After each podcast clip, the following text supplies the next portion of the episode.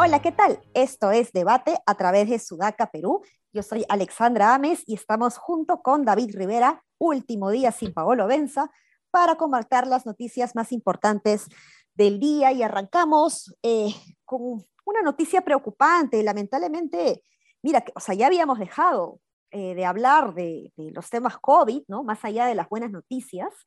Em, pero hay una nueva variante en Sudáfrica que ha despertado la preocupación no solo del país sudafricano, sino también del mundo. ¿no? La propia Organización Mundial de la Salud ha catalogado a esta nueva variante Omicron como preocupante porque está creciendo a un ritmo bastante rápido y esto ha sido detectado a partir justamente de las pruebas eh, PCR. ¿no? Esta variante se ha extendido rápidamente por eh, eh, el país sudafricano pero se ha detectado también en Botswana y Hong Kong, ¿no? Entonces, eh, complicado porque ya está trascendiendo fronteras y eh, genera pues mucha preocupación en un contexto en donde pensábamos más bien el día de hoy comentar la noticia eh, respecto a la aprobación ya de la tercera dosis de las vacunas para todos los mayores de 18 años en el Perú que tengan cinco meses de lapso, digamos, de haberse vacunado, ¿no? Entonces, David, ¿cómo ves las cosas? O sea, yo particularmente, caray, o sea, sentimos que ya estamos avanzando, que estamos saliendo de esto y noticias como estas nos regresan a la realidad y nos dicen que todavía nos falta mucho para salir de esto, ¿no? Sí, este, claro, además esto pasa, eh, en los días previos habían estas noticias de Europa, de cómo había nuevas olas en, en Alemania, en Turquía, este, ya no recuerdo qué, otro, eh, en qué otros países han optado por, por eh, ir regresando a los confinamientos y en Alemania incluso habían amenazado a la población de que si no se portaban bien, entre comillas, iban a tener que volver al encierro total, ¿no? Yo la verdad, este, Ale, yo, yo sí hay algo estoy, que estoy sorprendido.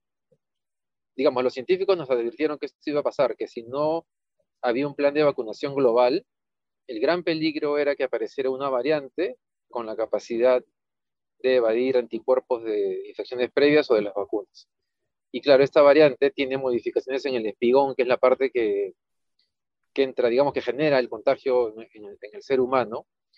Y la verdad es que lo más probable es que si esta no se expande, después sea otra. Y los científicos lo vienen diciendo desde, desde que las vacunas aparecieron, ¿no? Y bueno, pero no hemos tenido la capacidad para responder globalmente al problema, este, y no sé si vamos a tener la capacidad. El problema es que si no tenemos la capacidad, o sea, si, no hemos aprendido de las dos primeras olas y nos pasa ahora de nuevo, este, vamos a seguir en este, o sea, vamos a estar sin salida, si haya vacunas, ¿no? Es, es, preocupante. Y otra cosa que me llamó la atención también es cómo los países desarrollados, y esto es interesante, ¿no? A pesar de lo que decían los científicos, se confiaron del avance de la vacunación y relajaron las medidas. Yo, yo digo, o sea, ojo que me parece bien el tema de que la gente tiene que salir, no vamos a vivir encerrados toda la vida, ¿no? Pero me sorprendió cuando se comenzaron a levantar el uso de mascarillas tan rápidamente, que le pasó factura a Israel muy, muy, muy, muy rápido, mm. y ahora están pagando las consecuencias, ¿no? Entonces creo que lo mejor es, si bien hay que relajar las medidas, hay que salir, relajarse, la economía tiene que vivir, es ser un poco más conservador todavía respecto a, lo, que, al futuro de la pandemia. Sí, sí, complicado, tener mucho, mucho cuidado y creo que el ejemplo que podemos tocar justamente la experiencia de los otros países es ese, ¿no? Todavía quizás no dar marcha atrás con la política de la, de la mascarilla, ¿no?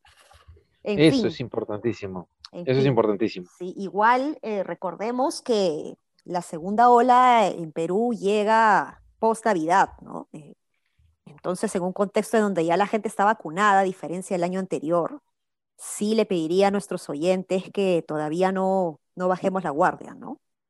Hemos, hemos, sí, pues porque... Hemos contenido la tercera ola, ¿no? No, solo para decir, eh, hemos contenido la tercera ola, ¿no? pero puede llegar. Claro, digamos, Europa, que tiene un nivel de vacunación más avanzado que el nuestro, que esté a, que esté a punto, que esté considerando el encierro total, debería ser una señal de qué cosa pasa si relajamos en exceso las medidas. Y yo no creo que la economía peruana aguante, a diferencia de las europeas, que tienen espacio para endeudarse mucho más que nosotros por la confianza que hay en sus países, no es que la economía peruana aguante un, encierro, un encierro total más. O sea, mejor dicho, no va a pasar. Entonces, lo que va a terminar pasando es que el costo de vida va, a ser muy alto, que si la ola nos agarra muy fuerte y sin cuidado, en marzo vamos a estar discutiendo sobre el retorno a las aulas de nuevo y, no, y deberíamos hacer todo lo posible para que en marzo efectivamente los chicos vuelvan a las aulas. Así es. Así es. Bueno, tenemos eh, más comentarios. A mí me gustaría comentarte, em, David, esta noticia que sale a través de Canal N, en donde se ve a Patricia Chirinos, la verdad que no, no logro entender qué hacía ahí parada fuera del Congreso, no sé si iba a dar unas declaraciones o no sé por qué se queda parada en la calle, en la, en la puerta del Congreso, pero lo cierto es que la noticia se ha viralizado no por eso, sino porque diversos transeúntes de la zona, peatones, eh, le expresan pues este su rechazo, ¿no? A, Patricia Chirinos, a la congresista, le gritan, vacadora, pónganse a trabajar, por ahí hay una señora... ¿Vale? Hola, sí, aquí estoy. ¿Me escuchas? sí, te escucho, te escucho. Ay, ay, ay. Eh, como ¿se me fue? Repito de nuevo la idea o... Creo que era, creo que era yo, creo que era, mi, creo que era mi internet, no el tuyo. Ah, ya, genial. Entonces, sí, porque mis rayitas están, están bien.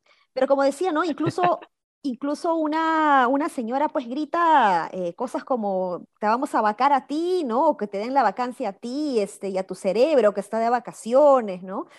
Y Oye, esa señora de polo amarillo es realmente eh, increíble. Le dice cosas que no sé si se, si se, pueden decir en este chat, pero, este, pero al final cierra con una frase que es memorable y que, no, solamente hay que recomendar que por favor busquen el video, que es muy gracioso.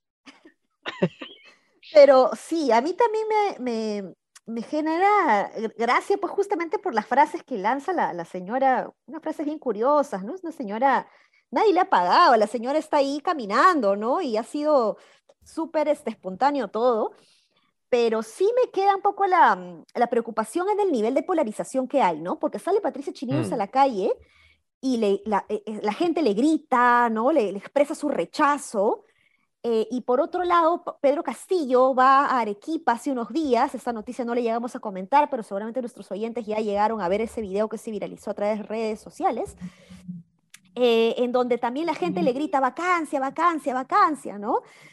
Entonces, eh, complicado, hemos llegado a, niveles, eh, o, mejor dicho, no salimos de ese nivel de polarización en el que nos encontrábamos entre la primera y segunda vuelta, ¿no?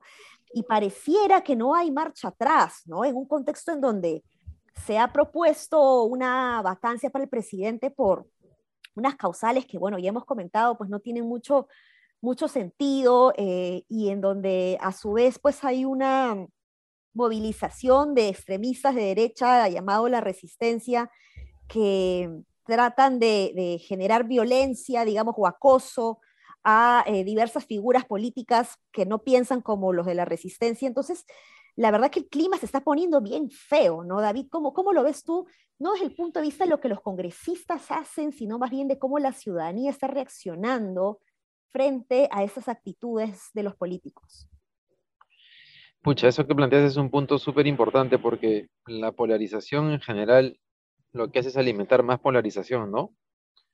Este, y yo tampoco le veo mucha salida, ¿no? Ya hemos hablado, creo, hace unos meses con, también con Paolo sobre la necesidad de que alguien ocupe una posición más sensata en el centro, pero hasta ahora son las posiciones más radicales las que priman en el debate, sobre todo en redes. ¿No sabes que ayer, ahora, ahora, ahora que ahora que mencionas este tema que dice la señora, porque la señora está pasando por ahí, ve a Patricia Chirinos, está como, está como filmando un video seguramente para sus redes, ¿no? Y la señora le grita, oye, antes, antes de estar pensando en vacancia, ponte a trabajar, que parece que tu cerebro estuviese vacado, no sé qué le dicen. De vacaciones, de vacaciones. De vacaciones, ¿no? Ayer en Trujillo, en los días previos en la, en la protesta en Trujillo, que el principal tema, el tema era el tema de los fertilizantes, un periodista se acerca a los protestantes y una señora le pregunta, señora, ¿por qué protesta? El primer motivo de la protesta es para que el Congreso deje de estar pensando en vacar al gobierno y que se pongan a trabajar y que lo dejen trabajar, ¿no? Y yo, yo sé que son solamente dos, dos ejemplos, pero son espontáneos que hemos visto en los últimos días. Y no sé si te acuerdas que conversábamos de la posibilidad de que la iniciativa de Pati Chirinos más bien eh, fuese a terminar jugando a favor de Castillo. Este, digamos, si Castillo de, podía seguir bajando las encuestas, ver a un Congreso que intenta bajárselo nuevamente puede, puede comenzar a ser interpretado de otra manera, ¿no? Y sobre todo porque ya venimos de cinco procesos de cambio de presidente porque el Congreso se quiere bajar al que no le gusta.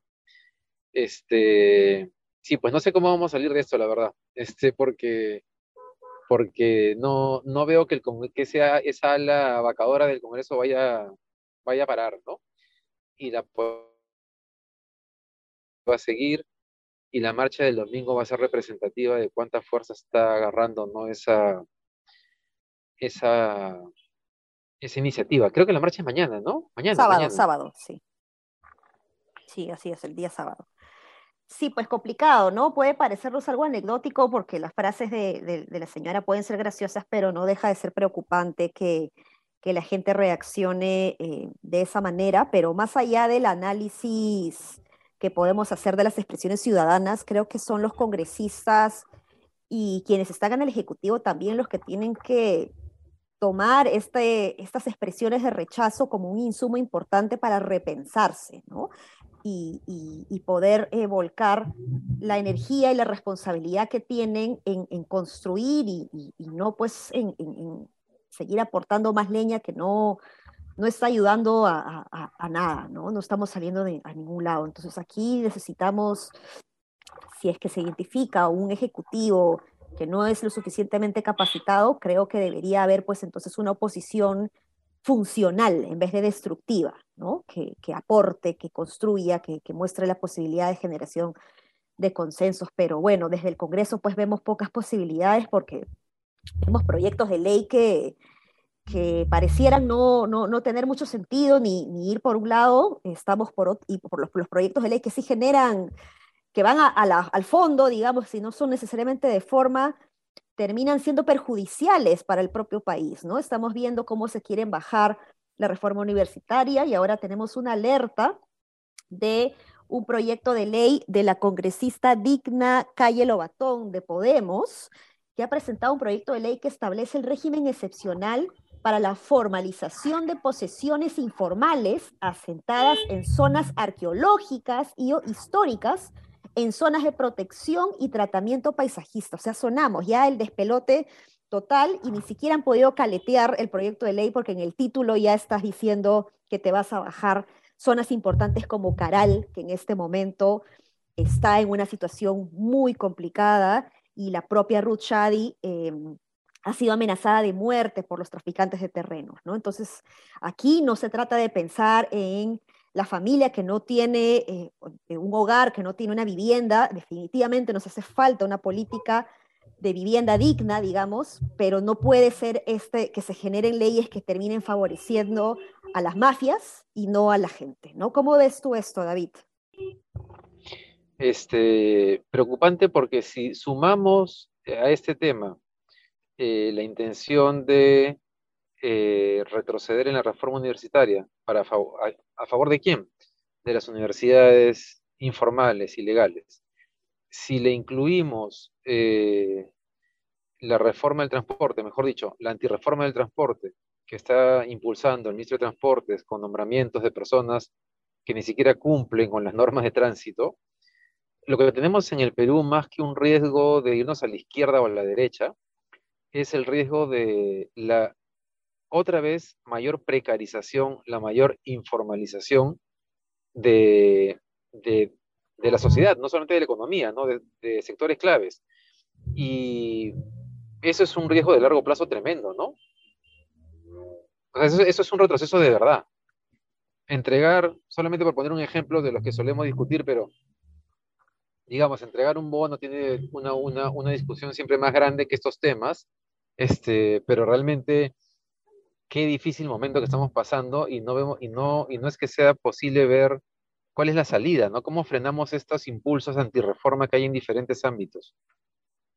Sí, y mira, frente, mientras estabas comentando esto, me ha llegado una información interesante a, mi WhatsApp respecto a la creación de un frente multipartidario pro reforma universitaria, en donde firman más de 20 congresistas de diversos partidos políticos. Eh, Flor Pablo la cabeza, el Partido Morado, al parecer, pues ella como exministra seguramente ha estado eh, moviendo el, el, tema, Susel Paredes también del Partido Morado, tenemos eh, congresistas de Acción Popular, de Alianza para el Progreso, Perú Libre, eh, personas como Camiche, ¿no? De Perú Libre, Juntos por el Perú, y eh, han sacado un comunicado que dice que se juntan para, y con el hashtag no al regreso de la ANR, ¿no? De la Asamblea Nacional de Rectores, eh, porque está, se pronuncian en contra de esta ley, pues que establece la, la autonomía eh, universitaria y la señalan como inconstitucional, ¿no? Entonces, interesante, David, ¿no? O sea, hay luces todavía Buenísimo. en el Congreso, ¿no? Buenísimo, qué buena noticia. En verdad es una gran noticia. Ojalá que logren frenarla.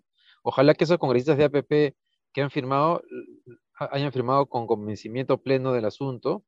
Esperemos que sume que las universidades de señora Acuña ya tienen el licenciamiento. Este, y, y ojalá que sea así. Así es. Bueno, eh, con esa noticia nos quedamos, me parece, eh, a menos que quieras comentar algo más, David. Solo que regresa la, la noticia de la semana. Regresa Paolo el lunes. Regresa Paolo Benza lunes para apostar chifas, más chifas. Así es, así es. Bueno, eso ha sido todo por hoy. Eh, no se olviden de revisar las redes de Sudaca Perú, que permanentemente estamos publicando varias cosas interesantes y también de escuchar las entrevistas de Patricia del Río. Como saben, si le dan eh, seguir a la campanita de YouTube, pueden acceder a las entrevistas en vivo y comentar y hacer preguntas que Patricia las lee eh, ahí mismo. Un abrazo, que tengan buen fin de semana.